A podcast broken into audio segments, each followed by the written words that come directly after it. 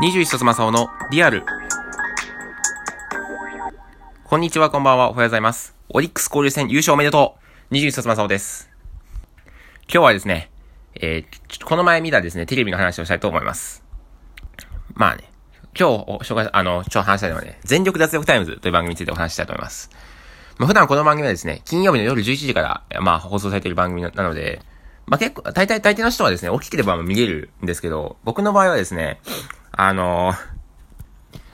仕事がまあちょっと終わるのが遅い。まあ、仕事が遅い仕事なので、あの、夜の11時に家にいないことも多かったりとか、あと今実家暮らしなので、あのー、まあ、チャンネルが、まあ、ニュースゼロとかに変えられちゃったりすると、とか、あと他の番組に変えられたりすると、まあ、ちょっともう見えないっていうですね、まあ、ことになりますので、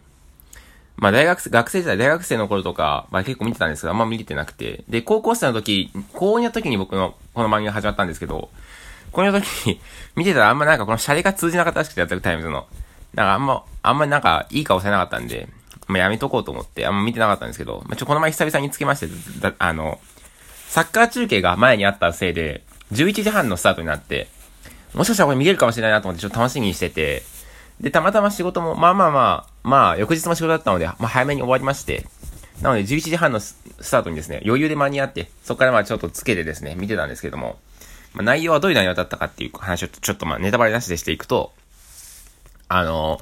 まあ、いつ、普段だ、脱力タイムズだと、まあ、こんにちはって、まあ、ニュース番組みたいな感じで始まって、なんかちょっと芸人と、あの、俳優みたいなゲスゲスト二人が紹介されて、なんかそこで一ボケあって、タイトルがバーンって出るっていう。で、CM、一回 CM に行ってみたいな流れなんですけど、いきなりですね、その、報道番組みたいに、こんにちはみたいな感じじゃなくて、この前はあの、ドキュメンタリー風にスタートしまして、番組が。あの、一見すると、普通の、あの、なんていうの、よくある、お日、日曜日のお昼とかやってる、あの、ドキュメント、ノンフィクションのドキュメントに見えるっていう設定で始まって、で、なんかコロナ禍で、まあ、いろんな人生観が変わったっていう触れ込みが始まって、で、そっから、あの、ある、まあ、その、このコロナがきっかけで、夢を追いかけることにした、その、まあ、男性っていう人が出てくるんですよ。で、まあ、ちょっとずつちょっとずつなんかこう、最初は、あ、なんか本当のドキュメンタリーが始まるのかなって思ったんですけど、まあ、脱力タイムズのことだから、どっかで、あれなんかこれおかしいなみたいな仕掛けを入れてくるんだなと思って、結構楽しみに見てたんですよ。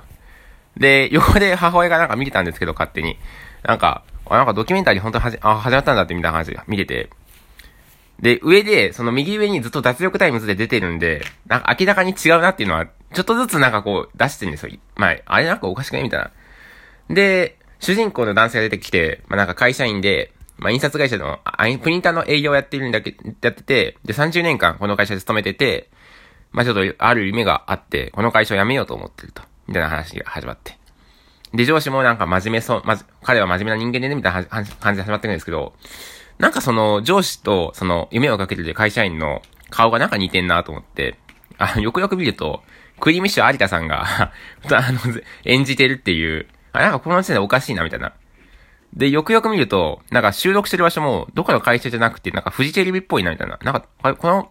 この、なんか、場所、なんか、めちゃくちゃ見たことあるな、みたいな感じになってて。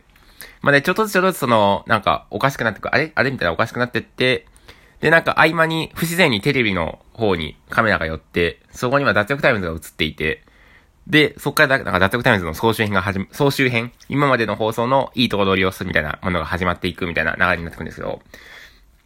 まあ、最後まで見ると、あ、なんか、ま、ちゃんとしたオチがあって、あ、なんか、あ、いや、ち、あ、そこまでちゃんと見てれば、全然途中で気づかなかった人も、あ、これ嘘だったんだなってわかるようにちゃんとなってるんですけど、なんかこう、こういうテレビってあんまりこう最近放送されないなと思って、で、親もなんか、最初まで本当だと信じてたのに、な嘘なのかよみたいな感じで、なんかちょっと怒、怒ってはないけど、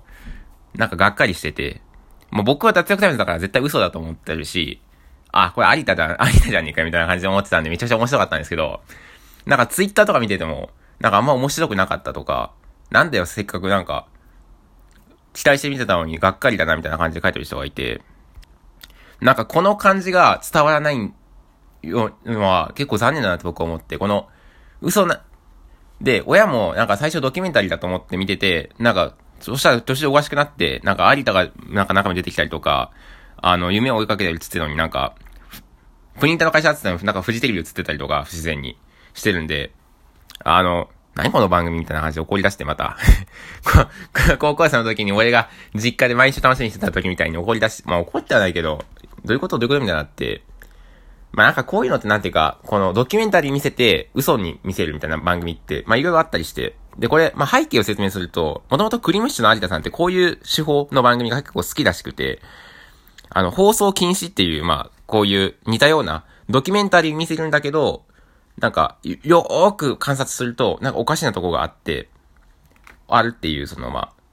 なんか、見た目はドキュメンタリーなんだけど、いろいろなんかよく見ていくと、例えばなんかそのメニューが貼ってあって、そのメニューを横から見ると、なんか、あの、メッセージが書いてあるとか、なんかよ、な、なんかこう、なんていうの、探偵、探偵ものみたいな感じなんですけど、なんかこういうのモキュメンタリーというらしいんですけど、ドキュメンタリーじゃなくて、モ、モブの、モブ、かな？わかんないけど、モキュメンタリーというらしいんですけど、なんかこういうのってあんまりこう最近放送されないなと思って、というのも結構この番組攻めてるなって思って、なかなかこの番組を映す、映して、まあ、ほ、多分本当にドキュメンタリーだと思って見てた人も結構何人かいると思うんですよ。なんせ時間がいつもと違う、17時半からスタートで、あのー、普段見ないような人も見てるような可能性がある高い時間に放送された番組で、なかなか気づきにくい、なんか DNN ドキュメント、あの、多分日曜日にやってる NNN ドキュメントのパクリで、で、あの、脱力、ターミズっていつも脱力ニュースネットワーク、DNN って書いて出てくるんですけど、その、なんか、それをもじった感じで、あの、映してたりとかして、でもこれが、なんか、嘘かや、なんだ、嘘か面白いな、みたいな感じの、この、文脈で伝わるのかなと思ったら、え、なんだこれ嘘なのかよど、どういうことこれみたいな文脈で伝わるのって、なんか、僕としてはちょっと、悲しいもあるし、え、大丈夫ここで、この国と思ったりもして。なんかこういうのって、例えば YouTube とか、YouTube とかだと分かりやすいお笑い。だって、まあ、テレビもそうか。日本テレビの番組とか特に分かりやすい話題。なんかこう、こう、こう、こうなって、こうなって、なんか展開があって芸人がボケて、なんか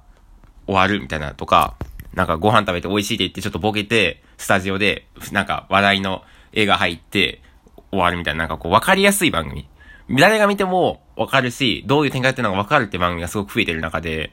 なんか、そう、ま、まあ、一見すると分かりにくい頭を使うような番組っていうのが、なかなか減ってきてるなっていうふうに思って、なんかこういう今日今回の脱力タイムズのような、